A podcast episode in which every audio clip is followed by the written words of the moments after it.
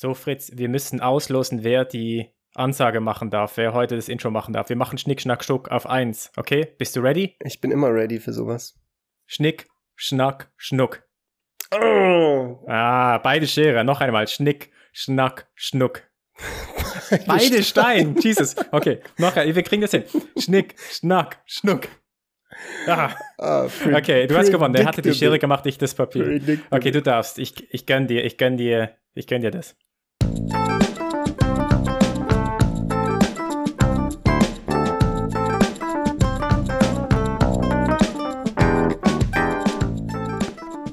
Das war doch jetzt mal eine gerechte Art und Weise äh, auszulosen, wer äh, das Intro machen darf. Und was äh, passiert ist, dass wir beide Teil einer, eines Moral Circles waren. Wir haben quasi uns gegenseitig als Stakeholder in diesem Prozess begriffen und äh, das ausgelost.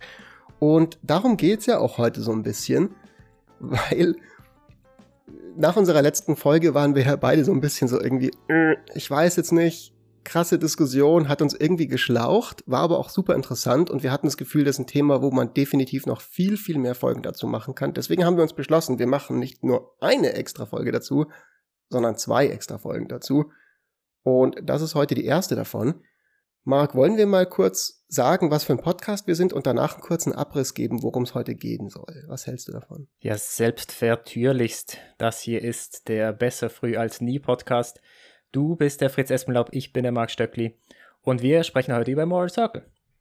Genau. Äh, was, über, was ich mich sehr, über was ich mich sehr freue, weil wir haben ja letztes Mal sehr lange auch drüber geredet, über ob man jetzt Katzen anzünden darf oder nicht. Und äh, die, eine, eine der impliziten Annahmen oder eine der impliziten Diskussionen, die wir auch ganz kurz mit dem Namen bezeichnet haben, war dann der Moral Circle. Also wer kommt eigentlich überhaupt in unsere moralischen Überlegungen mit rein? Wer Oder hat was? überhaupt einen moralischen Gehalt oder, oder, oder was, genau. Und, und das war, ist, glaube ich, oder war, ist etwas, wo wir uns nicht ganz einig sind. Ich habe, glaube ich, eine andere, eine andere Auffassung davon als du. Und, äh, aber ich finde grundsätzlich so die Idee, äh, was, was kommt jetzt da rein, finde ich, finde ich spannend, so welchen, mit welchen, mit welchen Argumenten äh, argumentiert man jetzt für, Ja. für, ob jetzt Tiere da reinkommen oder ob da jetzt Steine reinkommen. Nee, ich find's auch mega interessant. Ich find's auch so ein bisschen, für mich ist es immer irgendwie super stressvoll, nicht dieselbe Meinung wie du zu haben, weil wenn wir derselben Meinung sind, dann ist es immer so schön angenehm, dann machen wir ein paar Jokes über Leute, die anderer Meinung sind und, äh, und, und klopfen uns so gegenseitig auf die Schulter. Und wenn man nicht derselben Meinung ist, dann muss man das ausdiskutieren und dann feststellen, dass man vielleicht sogar irgendwo nicht richtig liegt oder was auch immer. Vielleicht kurz, um das zu kontextualisieren, warum, also quasi heute ist die zweite von, sagen wir mal, drei Folgen zu diesem Thema Moral im Großen und Ganzen. Also das Thema Veganismus wird jetzt quasi aufgefächert nochmal zu Moral an sich, weil der Punkt, an dem wir ein bisschen stehen geblieben sind in der letzten Folge und vielleicht an alle da draußen, die jetzt diese Folge zum ersten Mal hören und die vorige noch nicht gehört haben, Nummer, was war die letzte Folge? Äh, 69, glaube ich. nice. nice. Nee, ich glaube 27 war es, glaube ich. Äh, ich muss mal kurz nachgucken. Wenn, wenn, der, man- Pod, wenn, wenn, der Podcast, Leute- wenn der Podcast ein Musiker wäre, dann würde er jetzt mit 27 von dann das hier heute ist die 27. Folge. Das ist die 27. Okay. Die Folge letzte Woche war die 26. Folge und geht gerne noch mal eine Woche zurück, hört euch die noch mal an, dann könnt ihr das alles schön in einer Reihe äh, in einer Reihe hören. Und wir sind stehen geblieben so ein bisschen am Ende bei dem Punkt, also es ging in dieser Folge nur rein um die um den moralischen Aspekt von Veganismus, also nicht Veganismus aufgrund von reduziertem Fleischkonsum oder eben Verzicht auf Fleisch und tierische Produkte, um eben zum Beispiel was gegen den Klimawandel zu unternehmen, sondern nur unter dem Gesichtspunkt, ist es mit moralischen Ordnung, Tiere zu essen oder sie eben umzubringen, um sie dann zu essen oder nicht. Und äh, die Frage, auf die sich das Ganze herunterbrechen lässt, die wir am Ende so ein bisschen zwar formuliert hatten, aber nicht mehr Zeit hatten, uns dann mit der eingängig zu beschäftigen, ist, wodurch werden Wesen mo moralische Wesen oder moralische Subjekte? Also das war ja so ein bisschen das, wo, was du gerade schon gesagt hast, und da wollten wir uns quasi heute nochmal damit befassen. Also wir hatten dieses Beispiel, ne, wenn man eben ich bin mir immer noch nicht sicher, wie oft ich das wiederholen will, weil mit jedem Mal, wo ich das wiederhole, steigt die Wahrscheinlichkeit, dass Leute das aus dem Kontext nehmen und mir in den Mund legen. Aber ich, äh, der Zug ist so ein bisschen abgefahren, glaube ich. Der, der Punkt war so ein bisschen, wenn man, wenn man sagt, ja, ich, ich, ich, ich esse gerne auch mal ein Steak, ich finde das in Ordnung, eine Kuh äh, eben äh, äh, zu töten, um dann ihr Fleisch zu essen, dann ist man dann ist es schwieriger zumindest mal zu sagen, aber mit, wenn man jetzt eine Katze töten würde oder wir hatten das Beispiel eine Katze anzünden, dann ist das aber ein Problem. Also quasi dann, warum ist dann das ein Problem und nicht die Kuh? Also und wenn man sagt, die Kuh ist kein Problem, dann müsste man, wenn man ehrlich ist, vielleicht auch sich überlegen, ob man nicht auch eigentlich ehrlicherweise sagen müsste, der Katze ist auch kein Problem. Oh Gott, das ist so schlimm, das alles so, so oft zu sagen. Wenn du dann in zehn Jahren Bildungsminister bist, dann kommt irgendwie die Bildzeitung ja, und, und, und dann kommt so die Caption, der Fritz Espenlaub, wir dürfen Katzen anzünden. ja, ja, aber aber wie gesagt, so das ist jetzt draußen in der Welt und äh, was will ich dagegen noch machen? Das Internet. Ja, jetzt machen wir das Beste. Jetzt machen wir das Beste. Jetzt versuchen wir es noch zu rechtfertigen, immerhin. Was macht es jetzt ja, besser? oder es einfach noch mal ein bisschen in den Kontext zu nehmen, weil der Punkt ist ja so ein bisschen, ich, ich kann ja mich immer damit rausreden, dass es nicht 100% sicher meine Meinung ist, sondern ich vielleicht auch einfach nur Advocatus Diaboli bin. Aber Marc, sag mal ist kurz. Mit der, mit der Maus ausgerutscht. Ja, genau. Sag doch mal kurz dieses Konzept mit dem Moral Circle, das wir jetzt schon ein paar Mal erwähnt haben. Was hat es damit genau auf sich? Das, das, das Moral Circle-Argument äh, sagt einfach, dass es äh, historisch gesehen der, der Kreis von Objekten oder Subjekten, die moralisch relevant sind, immer größer wurde und als viel mehr Objekte oder Subjekte mit eingeschlossen haben. Also das Argument geht äh, zurück auf, also Peter Singer zumindest hat es popularisiert. Ich weiß gar nicht, wer, von dem es ursprünglich ist. Du hast es, glaube ich, noch nachgeschaut, wenn ich. Ja, ich habe den Namen leider auch vergessen. Ich okay, aber jedenfalls, äh, man verbindet es in der Regel halt mit Peter Singer, der hat, der hat das sehr äh, populär gemacht. Und das Argument ist eigentlich, äh, man kann, wenn man sich anschaut, okay, wer oder was kann moralisch überhaupt zählen, kann man ganz klein anfangen bis ganz groß. Und ganz klein wäre halt so das eigene Individuum, das eigene Ich im Hier und Jetzt. So, und äh, also das Einzige, was zählt, bin ich und sonst niemand und nicht mal ich in der Zukunft, sondern wirklich nur ich.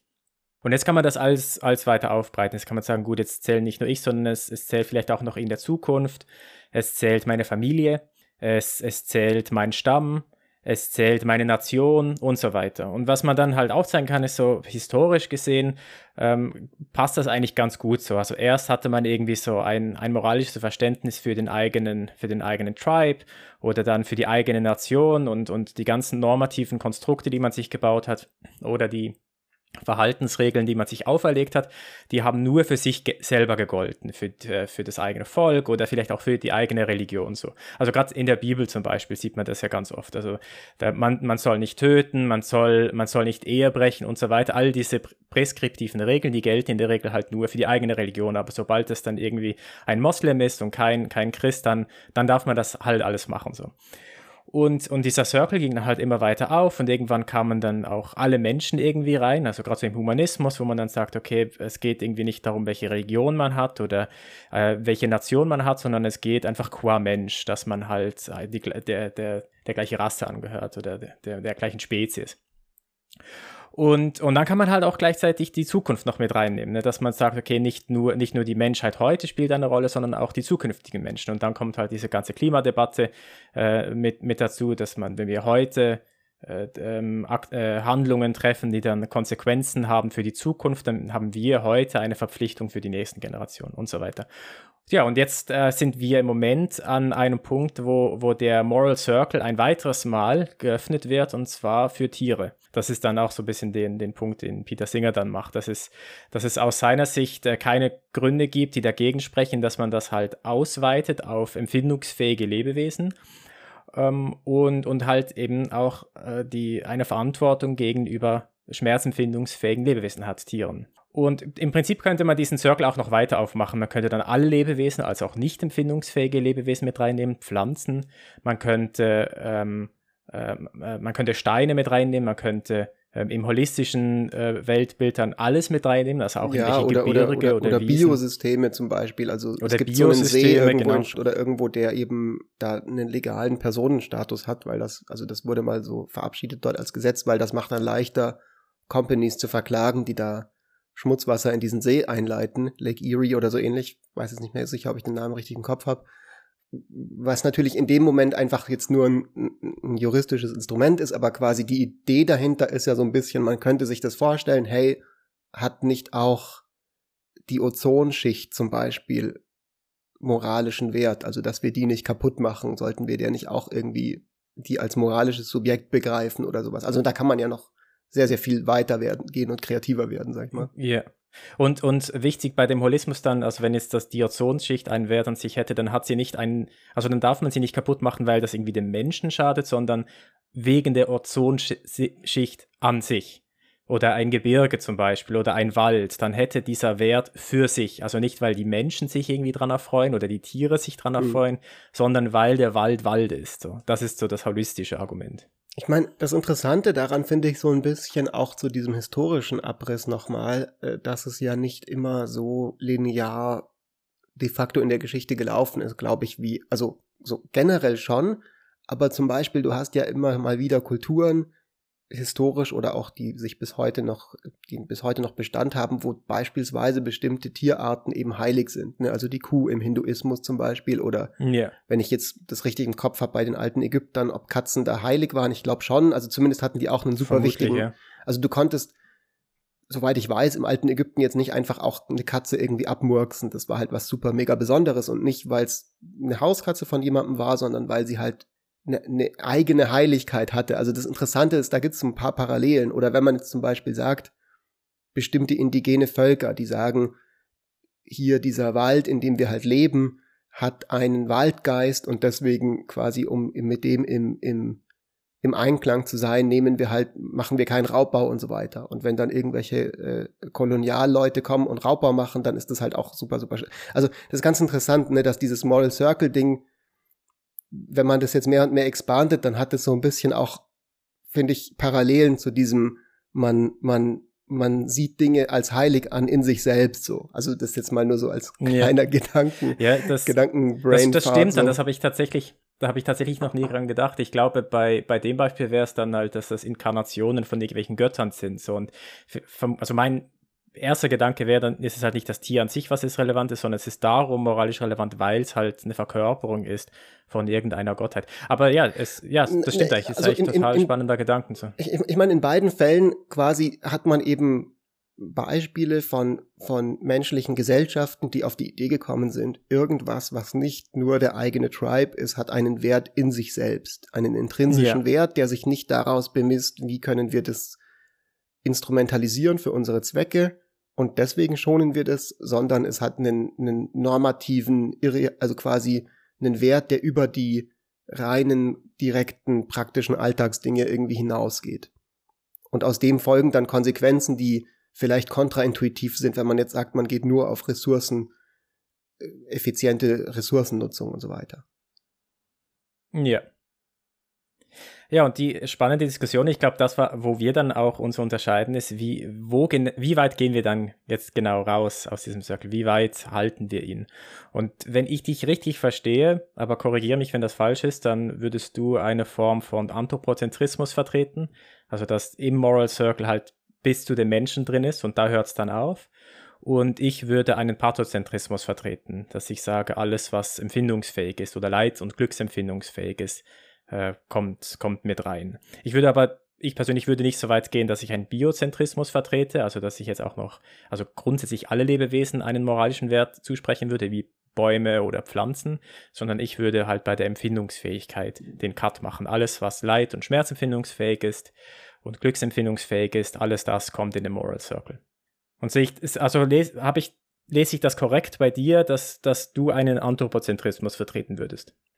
Ähm, ja, ich finde das immer ein bisschen für mich selber schwierig, mir da so ein konkretes Label zu verpassen. Vielleicht bin ich da auch ein bisschen zu sehr Schisser, weil ich mir dann nicht irgendwie alle, alle Konsequenzen mit einkaufen möchte, sondern so ein bisschen, sage ich mal, flexibel bleiben will und an einem Tag kann ich so sehen und am nächsten Tag ein bisschen anders. Mein Ding ist so, ich habe die Tendenz, dass ich, also für mich ist das Nachdenken über Moral auf einer sehr anderen Ebene angesiedelt als das alltagsmoralische Handeln so ein bisschen. Also das eine kann man, finde ich, relativ gut auch machen, ohne jetzt immer hundertprozentig über Moral komplett alles nachgedacht haben zu müssen. Aber wenn ich über Moral nachdenke, dann ist es schon so, dass ich die, das Bedürfnis habe, also irgendwie so diese, diese, irgendeine, irgendeine, ja, irgendein Drang so ein bisschen, dass es eine Art von Systematik oder eine Art von, von Sinn irgendwie machen soll, der sich irgendwie mir erschließt. Und ich, ich, ich muss nachvollziehen können, warum jetzt dieser Moral Circle so expanded wird und nicht anders so. Und, und das ist so, finde ich, die spannende Frage. Woran macht sich das fest? Also klar, man kann natürlich sagen, Tiere sind jetzt irgendwie mit einem zentralen Nervensystem, dann können die Schmerz empfinden und deswegen sind die moralisch relevant. Aber für mich ist das jetzt nicht per se irgendwie plausibel, dass ausgerechnet aufgrund von einem zentralen Nervensystem jetzt du moralisch relevant wirst. Also warum, warum ist dann die Sonnenblume, die man umknickt, wo man sich auch denkt, so, oh, das ist aber jetzt schade, dass die umgeknickt wurde, die ist dann halt nicht mehr moralisch relevant und das ist aber doch irgendwie genauso, also da, da, da habe ich ähnliche Empfindungen, wenn ich sowas sehe, wenn ich spazieren gehe und ich sehe eine schöne Sonnenblume, die umgeknickt wurde von jemandem oder irgendein Baum, der mutwillig beschädigt wurde oder sowas, dann habe ich intuitiv ähnliche, sage ich mal, Bauchgefühle von, von, von irgendwie Traurigkeit, die ich halt habe, wenn ich sehe, dass dass ein Tier überfahren wurde oder was auch immer. Ja, das ist ein guter Punkt. Ich, also, was ich jetzt nicht argumentiere, ist, dass dann wir alles tun und lassen können mit der Natur, was wir wollen, aber aus den Gründen, die du jetzt gerade genannt hast, weil wir halt ein Interesse an der Natur haben. Wir als Menschen, aber auch die Tiere, das ist der Lebensraum von den Tieren, das ist unser Lebensraum und deswegen haben wir eine Verpflichtung gegenüber der Natur. Wir dürfen nicht oder wir sollten nicht einfach tun und lassen,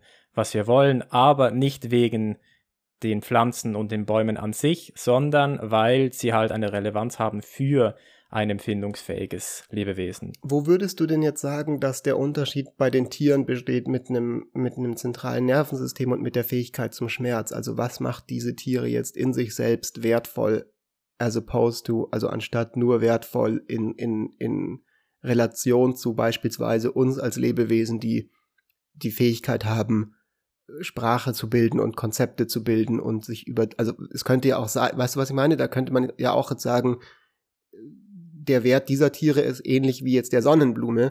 Der kommt halt einfach dadurch, dass wir als Menschen uns an denen erfreuen können. Und der Wert, äh, der moralische Wert bemisst sich aus unserer Fähigkeit als Menschen darüber, daran Freude zu empfinden. So Tiere empfinden nicht Freude, sondern die haben nur Reizreaktionsmuster so.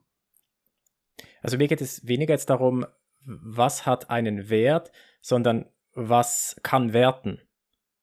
Ähm, und das ist, und also eine, ein Lebewesen, was, was Schmerzen empfinden kann und Glück empfinden kann, das kann, das kann äh, Stimuli bewerten.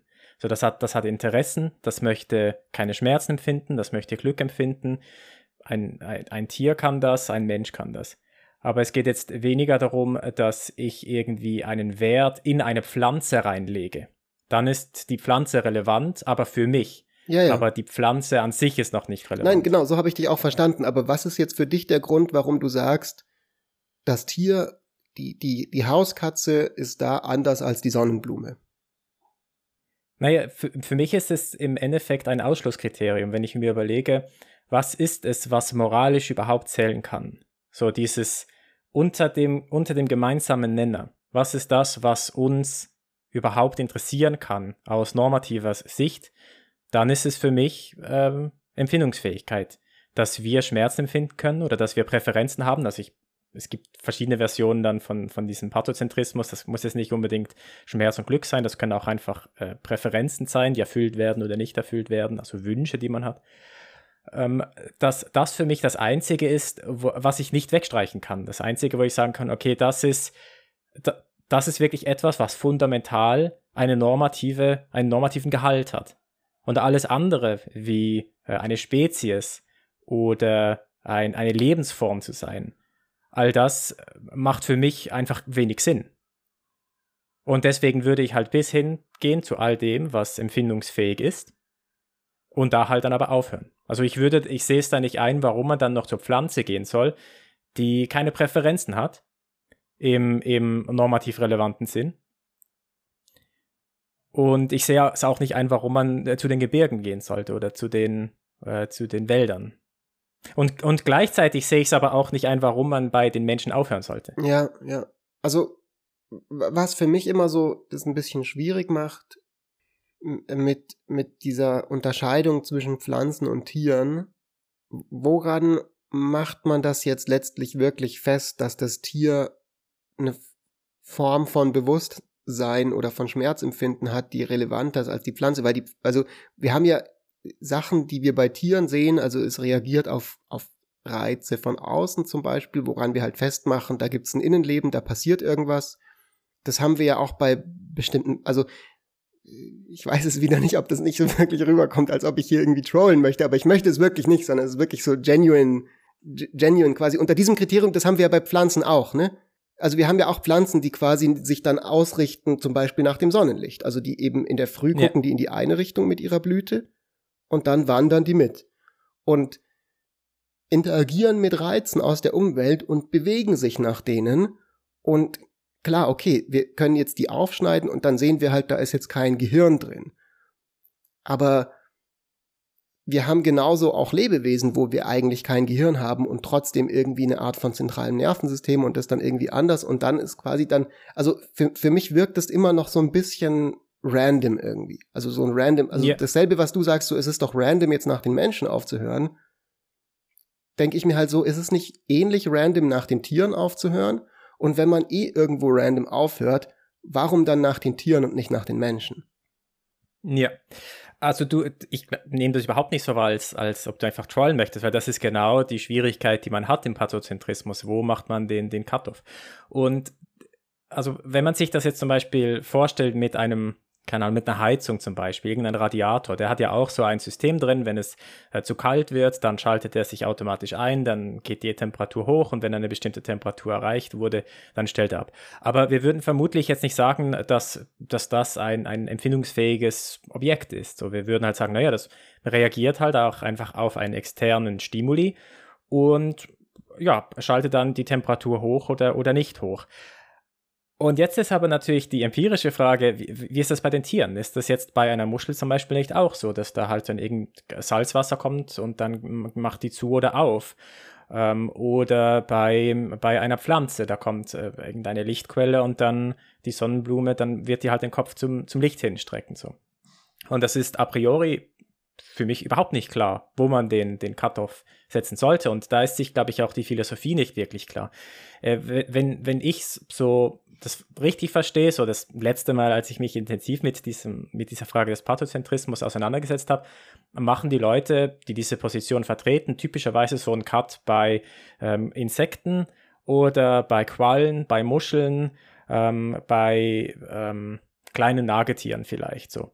Und im Prinzip ist es im Endeffekt eine Frage von Unsicherheit. Wir haben eine bestimmte Unsicherheit, ob jetzt ein Lebewesen noch empfindungsfähig ist. Und die, diese Unsicherheit ist größer oder kleiner. Als bei einer Kuh ist sie relativ niedrig. Da gehen wir davon aus, dass sie schmerzempfindungsfähig ist. Bei einer Katze auch. Bei einer Maus vermutlich auch. Und irgendwann wird es halt schwierig. So bei, bei Muscheln, bei Quallen, bei kleinen Insekten, bei Ameisen. Irgendwann sind wir uns halt nicht mehr sicher, reagieren diese Lebewesen nicht einfach auf externe Stimuli, ohne dass da äh, ein, ein, eine, eine Empfindungsfähigkeit da ist, ein, eine Schmerz- oder Glücksempfindungsfähigkeit. Aber ich, ich stimme absolut zu, dass das eine schwierige Frage ist und dass auch überhaupt nicht klar ist, philosophisch gesehen, was wir oder ich jetzt in dem Fall eigentlich meine mit Empfindungsfähigkeit. Was ist das genau? Ich meine, das Interessante daran ist so ein bisschen, und ich meine, du hast, du hast ja vor der Folge gewarnt, so, oh, lass bitte nicht dann irgendwie mitten in der Folge irgendwas sagen, was dir gerade in den Kopf kommt oder uns gerade in den Kopf kommt und dann komplett auf ein anderes Thema schwenken. Aber ich muss es doch jetzt kurz, wir sind ja ein Lava-Podcast. Ähm, oh geil, kommt jetzt irgendein Rezept, irgendein geiles? Das Ding ist, dass quasi. Ich ja fände jetzt ein, ein, ein gutes die, Rezept geil. In die andere Richtung, ja, du bist auch so ein gutes Rezept. In die andere Richtung kann man das ja genauso sag ich mal, auf die Spitze treiben. Da wissen wir ja auch extrem wenig über Consciousness. Also wenn man jetzt mal konzeptionell oh drüber Gott. nachdenkt, hear, hear me out. Kill, kill me, please. hear me out. An alle da draußen, die sich wundern, was hier gerade passiert. So sind halt auch so ein bisschen die Seminare abgelaufen in Bayreuth, in denen wir waren. Oder zumindest die Abende dann in den Bars, wo man dann nochmal das Thema des Tages irgendwie durchgesprochen hat. Ja, und auch, auch Consciousness äh, ist einfach ein Thema in der Philosophie, was, was so eine ganz, äh, ein, einen eigenen, eine eigene Position für sich ist. So, das ist einfach ein Thema, wo ich, ich drehe da durch, wenn ich über Consciousness rede, weil es Ich sag nur so einen Satz dazu. Ich sag so nur einen Satz ist. dazu. Ja, go on. Okay. Wir haben die Sonnenblume. Oder wir haben den, die Heizung oder sowas, die auf Reizreaktionsmuster reagiert mit dem Umfeld, das wir beobachten können. Dasselbe können wir halt bei dem Tier sagen und nur sagen, ja, okay, da ist halt das Muster, wie das reagiert, viel, viel komplexer. Das kann viel genauer auf verschiedene Reize reagieren als jetzt die Sonnenblume. Und der Mensch kann das nochmal um ein Vielfaches komplexer. Aber letztendlich wissen wir ja gar nicht, ob wir als Menschen nicht auch nur einfach auf Reiz- und Reaktionsmuster reagieren. Ne? Also das ist alles so eine fließende Grenze irgendwie, wo ich es mega schwierig finde, einen Cut-off zu machen. Und das ist so ein bisschen der Grund, warum ich die moralische Intuition dann habe, wenn ich darüber nachdenke, was sind jetzt die Lebewesen, die sich in diesem Moral Circle befinden, wo ich mir dann denke, puh, also wenn jetzt dieses ganze Ding mit Schmerz und mit äh, äh, äh, Schmerzempfinden und Bewusstsein und so weiter so schwierig ist und so graduell ist, entweder muss man sich einkaufen, dass alle irgendwie mit drin sind, bis jetzt vielleicht auf unbelebte Materie, die wirklich einfach nur, also einfach nur irgendwie Atome sind oder so, oder irgendwie Eisen, Eisenmetall oder sowas, also entweder muss alles irgendwie mit reingehen oder möglicherweise ist es halt nicht der Schmerz, das Schmerzempfinden, was das, was das nützliche Kriterium ist, um da irgendwas abzugrenzen, sondern vielleicht ist es was anderes. Und dann gibt's ja in der Philosophiegeschichte andere, äh, äh, andere Beispiele, die gebracht wurden im Laufe der Zeit. Also zum Beispiel eben die Fähigkeit selber ein Konzept zu haben von richtig und falsch, also von right und wrong, ist, was dich als, als Wesen moralisch macht und dadurch wirst du zum, zum zum Teil der Moral Community. Also weiß ich jetzt nicht, ob das meine Meinung ist, aber das gab's ja im, im, im Laufe der Philosophiegeschichte wurde das lange vertreten als von einer wichtigen Strömung. Ja. Also das war, glaube ich, so der, die, die Default-Annahme, glaube ich, auch so, dass das, Eben. dass es das und, ist, was und, es ausmacht. Und vielleicht ist es halt irgendwas anderes. Vielleicht ist es nicht wirklich das Schmerzempfinden, was einen jetzt die moralische Relevanz verleiht. Ja, also ich finde, ich habe ehrlich gesagt äh, viel Sympathie mit deiner, mit dieser ersten Schlussfolgerung oder dieser ersten Konsequenz, die du beschrieben hast, dass man dann halt sagen muss, okay, warum nicht alles? Aber im Endeffekt ist es halt ein prob probabilistisches Argument. Man sagt, okay, wir haben relativ hohe Sicherheit bei uns selber. So, natürlich reagieren wir auch einfach auf irgendwelche Stimuli, das merken wir vor allem, wenn wir schlafen. Äh, wie, also ich schlafe zum Beispiel mit, mit einer Schlafmaske und ich ziehe diese Fuck-Schlafmaske jede Nacht aus. Ich weiß nicht warum, ich weiß nicht, warum ich das tue, aber ich tue es. Und das ist, ich reagiere auf irgendwelche Stimuli. In der Nacht stört mich diese Schlafmaske. Boris Johnson und, möchte dir die Nachricht übermitteln, dass du nicht mehr mit dieser Fuck-Schlafmaske schlafen sollst. Ja, hey, die Sonne hier in London geht so früh auf, um 5 Uhr in der Früh. Es ist einfach taghell. Immer um 5 Uhr. Kannst echt, du kannst die Uhr nach dem stellen. Wache ich auf, hab diese Schlafmaske nicht mehr an. Na, anyways. Jedenfalls, da, da reagiere ich natürlich auf Stimuli, aber trotzdem habe ich ja so diese, diese Qualia, äh, um, um dieses Empfinden von Schmerz und, und, und Glück. Das heißt, ich weiß, dass es existiert, zumindest bei mir.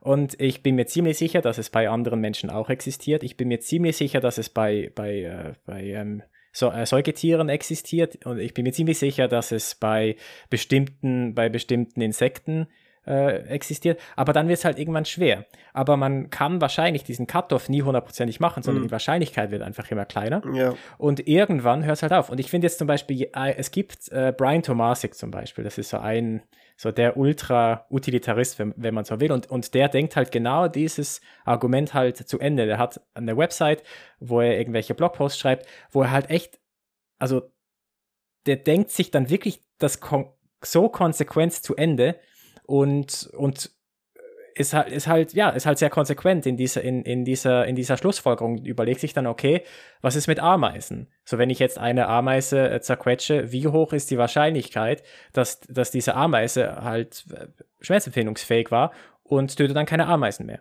Oder Computerspiele. Äh, ab welch könnte es nicht sein, dass, dass unsere Computer inzwischen so gut sind, dass sie irgendeine bestimmte Form von Consciousness haben könnten? Oder vielleicht jetzt noch nicht, nicht aber es bald werden. Ich wollte vorhin auch schon die AI als Beispiel nehmen. Ja. Aber also, ich meine, er denkt es jetzt auch schon wirklich schon jetzt der, mit der heutigen Technologie. Äh, ich, ich denke, das ist sehr unrealistisch, dass das der Fall ist. Aber ich meine, warum nicht, warum nicht äh, über, über solche Dinge nachdenken? So. Natürlich, irgendwann wird es unpraktikabel. Irgendwann kann man, kann man ja sein Leben nicht mehr leben. Aber ich glaube, wenn es jetzt umgeht, sollen wir Tiere essen oder nicht, oder sollen wir Tieren Schmerz zufügen, dann ist der Fall halt einfach klar. So, no, we shouldn't. Was ist denn für dich die, du hast vorhin mal gesagt, ähm, du siehst Schmerzempfinden und als, als was fundamental moralisch Signifikantes. Also quasi in, un, untrennbar verknüpft mit der Fähigkeit zum Schmerzempfinden ist ähm, die Tatsache, dass das was Moralisches ist oder dass das irgendwie moralisch signifikant ist. Also jetzt reden wir mal nicht mehr davon quasi, welche Lebewesen können wir davon ausgehen, dass sie das irgendwie, dass die Schmerz empfinden und mit welcher Wahrscheinlichkeit, sondern was ist es am Schmerz, was für dich den Schmerz moralisch relevant macht? Eben, ich habe kein, kein klares Argument dafür. Es ist für mich im Endeffekt ein Ausschlusskriterium. Es ist das Einzige, was ich nicht wegstreichen kann, ohne dass ich das Gefühl habe, dass etwas verloren geht.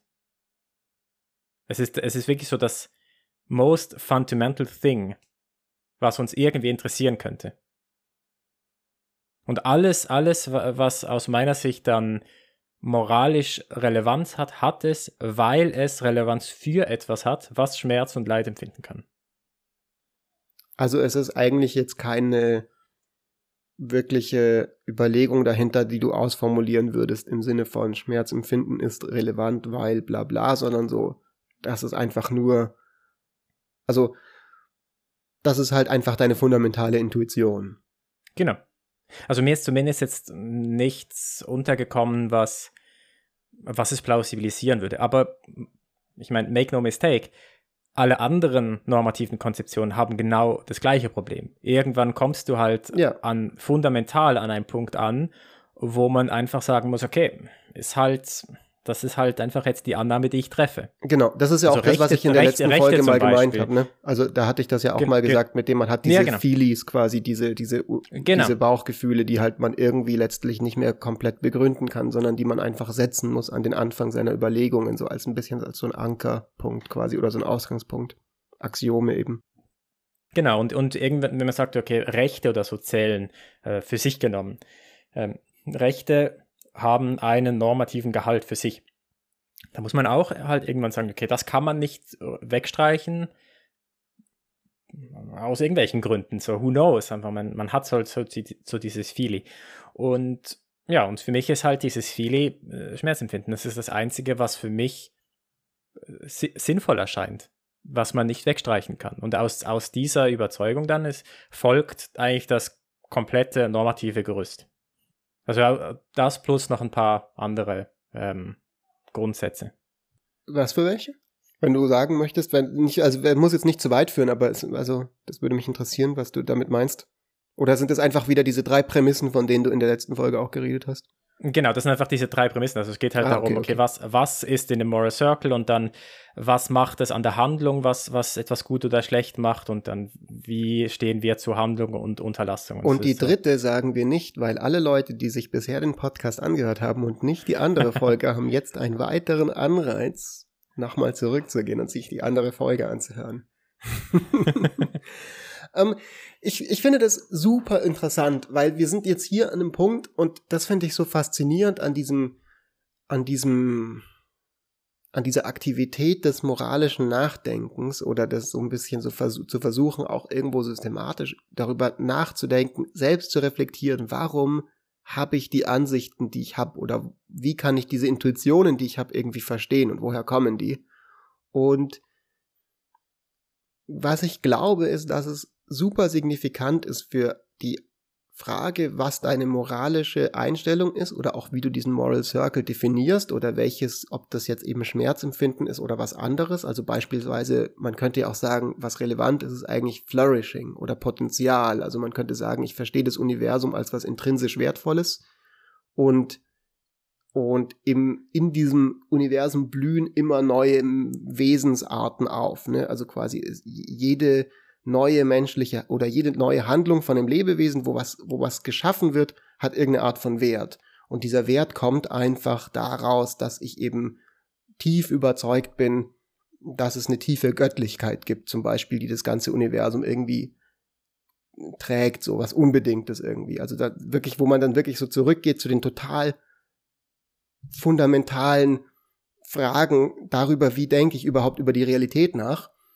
Und das würde dann zum Beispiel einem eine andere Kategorie geben als das Schmerzempfinden, also als dieses physische Schmerzempfinden. So dieses, auf das Schmerzempfinden zu gehen, ist ja was sehr physikalistisches, wo du so ein bisschen hinkommst, wenn du eben zum Beispiel auch die Einstellung hast, so, du bist halt davon überzeugt, es gibt keine Art von Göttlichkeit und keine Sachen, die irgendwie über die physische Realität in irgendeinem signifikanten Weg hinausgehen.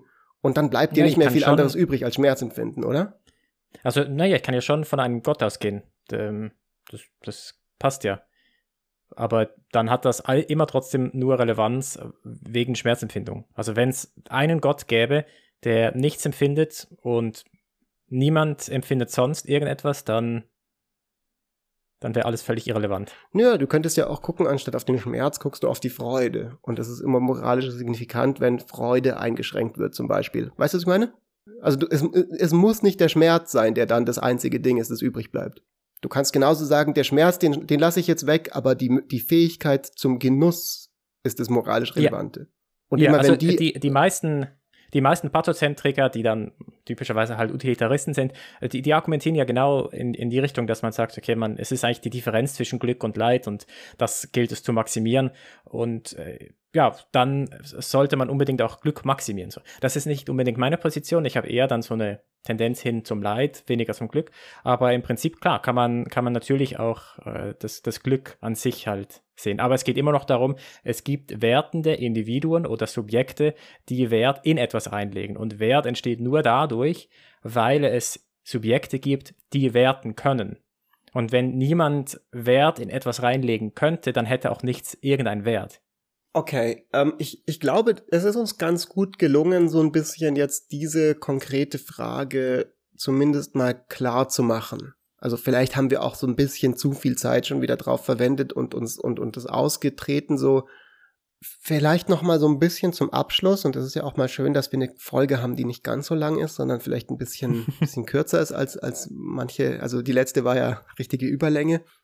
Was mich noch irgendwie interessieren würde, wie bist du eigentlich zu dieser Certainty gekommen, die du dann irgendwann entwickelt hast bei diesem Ding? Weil das ist was, was mir halt super schwer fällt. Also ich bin, ich, das ist ja auch, glaube ich, jetzt sehr klar geworden in diesen letzten beiden Folgen. Ich bin da noch super undecided. Und ich bin mehr undecided denn je. Also je mehr ich mich damit beschäftige. Also ich bin für das, wie ich, also wie gesagt, so Alltagssachen ist mir relativ klar. Also ich weiß, dass ich zum Beispiel jetzt was Fleischkonsum angeht, dass ich den einfach sehr stark reduziert habe in den letzten Jahren, aber nicht komplett aufgeben werde oder äh, aufgegeben habe bis jetzt. Vielleicht werde ich ihn noch aufgeben, das weiß ich noch nicht.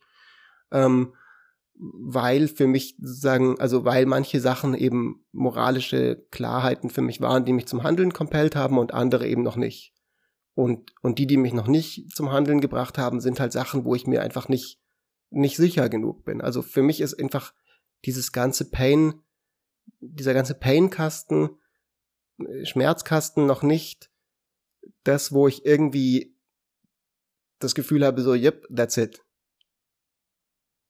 Gut, wenn du sagst, du bist dir nicht sicher, dann kannst du dir ja überlegen, was sind die Konsequenzen, je nachdem, ob du richtig liegst oder nicht. Und in dem Fall würde ich halt argumentieren, wenn du jetzt sagst, du verzichtest nicht auf, auf Fleischkonsum. Und dann stellst du aber plötzlich fest, dass es eigentlich voll schlimm war, diese Tiere zu töten, dann hast du halt ziemlich negative Konsequenzen. Währenddem, wenn du auf Fleisch verzichtest, nur um dann festzustellen, dass es eigentlich kein Problem gewesen wäre, dann was hast du dann ich auch verloren? Ziemlich negative Konsequenzen, dann habe ich ja auch viel. Ja, aber es ist, aber es ist noch negativer als. Ja, ja, nee, und das, das muss ja auch in die Kalkulation mit einfließen, aber ist, mhm. das, äh, ist das schlimmer als, als tausende Tiere, die da gelitten haben, oder keine Ahnung, wie viele Tiere du dann isst, hunderte von Tieren, die dann gelitten haben müssen. Also ich glaube, da ist es, wenn man so argumentiert, dass es einfach nur eine Frage der Unsicherheit ist, dann spricht das ja ganz klar dafür, dass man aufhören sollte, Fleisch zu essen.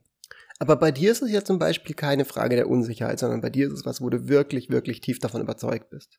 Ja, ja, also die, ich meine, die, die Frage mit, mit Veganismus, das war etwas, was über das Philosophiestudium gekommen ist. Ich habe tatsächlich äh, das erste Mal, als ich überlegt habe, Vegetarier zu werden, da lief das noch über ähm, tatsächlich so ein Wert, ein, einen Wert an sich, dass, dass Tiere einen Wert an sich haben. Nicht, weil jetzt Tiere schmerzempfindungsfähig sind, sondern weil sie eine Würde haben. Also äh, das war, ich, ich erinnere mich noch genau in, mein, in einem meiner ersten Philosophieseminare, das war ein Tierethik-Seminar, da hatten wir das, das Thema, die, das, die Würde des Tieres. Und ich war davon irgendwie überzeugt und fand das sinnvoll. Oder, oder, oder, oder das, das, das, das fand ich schlüssig, dass, dass Tiere eine Würde haben und wir sie deswegen nicht essen sollen. Inzwischen vertrete ich eine komplett andere Position. Das läuft jetzt bei mir eben nicht mehr über eine Würde des Tieres, sondern über diese Schmerzempfindlichkeit. Aber so hat es zumindest angefangen. Aber von dieser Würde darum, bist du dann so ein bisschen weggekommen, weil es nicht physikalistisch genug ist, ist jetzt meine Vermutung, oder? Also, dass du quasi festgestellt hast, irgendwie dieses Konzept der Würde ist zwar ein schönes Wort und ich kann, das ist ein schönes Feeling, aber ich kann es nicht wirklich ja. konsistent begründen. So, ich weiß nicht, was das sein soll. Genau. Das ist einfach was, was ich irgendwie proklamiere, aber da, da, da, da ist irgendwie total opak, was das überhaupt bedeutet, so. Und bei Schmerz genau. weiß ich halt, es gibt hier dieses diese physische Instanzierung, da kann ich drauf zeigen, das ist Schmerz. Hier, den sieht man. Den genau. kann man sehen an, an diesem irgendwie an diesem, an diesen Gehirnwellen quasi, an, an irgendwelchen Stromreizen in den Muskeln und so weiter. Und da kann ich das genau sagen und bei der Würde kann ich das halt alles nicht sagen. Genau. Und deswegen war ich am Anfang auch noch nicht Veganer, sondern erst nur Vegetarier, weil ich davon überzeugt war, dass man halt ein Ei äh, essen kann oder Milch melken kann in einer würdevollen Art und Weise. Und deswegen ist das kein Problem. Und erst als ich dann gewechselt habe hin zu einem Pathozentrismus, habe ich mir dann überlegt, okay, wahrscheinlich ist es nicht möglich, eine Kuh zu melken oder an Milch ranzukommen, ohne, ohne Leid oder Schmerz zu verursachen. Und, und was mich dann eigentlich zum Umdenken bewegt hat, war, waren einfach Diskussionen. Also wir hatten ich, also ich bin in, in Basel geboren und, und aufgewachsen und da gab es bei, bei mir an der Uni halt so ein, ein harter Kern von Utilitaristen, die, die, die sich halt sehr intensiv mit, mit diesen Fragen auseinandergesetzt haben. Und ich war damals in diesen Kreis reingeraten. Ich war damals noch sehr, also ich hatte sehr deontologische äh, ähm, äh, Intuitionen und ich, ich, hab, also ich, ich fand, ich fand es, diese, diese Idee von, von die, der Würde der Tiere fand ich, fand ich alles sinnvoll und das ist halt so sehr unutilitaristisch. Das ist in diesen Kreisen eher etwas, etwas nicht so akzeptiertes. Und ja, wir hatten halt sehr viele Streikgespräche ähm, und, und ich habe einfach meine Meinung geändert. Ich, sie hatten einfach die besseren also es war Argumente. Gruppenzwang, basically. Gut, das war wir, Gruppenzwang. Wir das also auch Das geklärt. war Gruppenzwang. ja, Du, du hängst war, einfach dein Fähnchen nach dem Wind, um zu den elitären Kreisen Basels dazugehören zu können. Na, naja, man darf natürlich schon nicht vergessen, dass der deutschsprachige Raum Deutschland und die Schweiz alles andere als utilitaristisch geprägt ist. Die Deontologie ist hier das Ja, deswegen sage ich ja, du Dinge. wolltest bei der Avantgarde mit, mit dabei sein.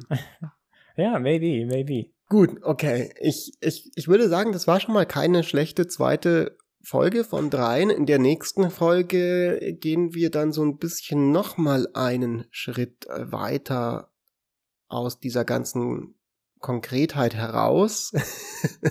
und zwar fragen wir uns so ein bisschen schon mal als Teaser, das ist ja jetzt alles schön und gut, was wir bisher gesagt haben, aber warum sollte überhaupt jemand sich daran halten? Also wenn jetzt wir beide uns einig sind, also sagen wir mal, wir sind uns jetzt einig geworden, das und das ist halt der Moral Circle und das und das solltest du halt nicht tun. Also Mark hat mich erfolgreich davon überzeugt, dass ich eben auch Veganer werde.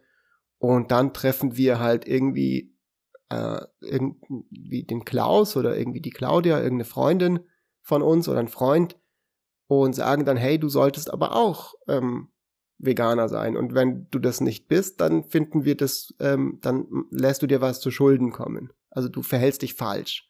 Und dann sagt diese Person, warum? Warum sollte ich, also, I don't see it, so. Und das ist so ein bisschen das, wo wir vielleicht nächste, hoffentlich nächste Folge drüber reden werden, so, warum kann man jetzt jemanden, wie kann man jemanden dazu bringen, moralische Argumente zu akzeptieren, wenn diese Person sagt, nee, sehe ich halt anders. Kann man sie dann noch blamen? Das ist jetzt der Cliffhanger. Jetzt müssen Kann man sie noch unsere beschuldigen? Zuhörer uns, unsere Zuhörer und Zuhörerinnen warten bis nächste Woche, bis es aufgelöst. Ja. Die nächste Folge gibt's nur, wenn wir unsere Subscriptions auf Spotify verdoppeln. Also hit that like Ja. and, and subscribe Button. Marc, es war wie immer schön. Äh, Es war mir ein inneres, ich sag diesmal nicht Blumenpflücken, weil wir sind nach der heutigen Folge nicht ganz sicher, ob ein inneres Blumenpflücken nicht vielleicht auch irgendwie moralisch äh, problematisch ist. Es war mir eine Freude. Ähm, Es war mir ein imaginäres Blumenpflücken, Es- das ist äh, okay. es, es war mir eine Abwesenheit von Schmerz in dieser Podcast. Und äh, falls da draußen Leute Bock haben, uns zu supporten, sollen sie das tun. Äh, und zwar indem sie am besten unseren Podcast einfach weiterempfehlen. Das ist das Coolste. Also nehmt die Folge, wenn sie euch gefallen hat, schickt sie einer Freundin oder einem Freund und sagt, yo, äh, checkt das mal aus, interessantes Thema. Was hältst du denn davon? Und dann kommt ihr vielleicht so ein bisschen ins Gespräch und wir kriegen neue Zuhörerinnen und Zuhörer, das wollen wir und das ist eine Win-Win für alle Leute. Geil. Ja, tut das, tut das. Gut, Fritz, es hat mich gefreut. Bis nächste Woche. Bis nächste Woche. Ciao. Ciao, ciao.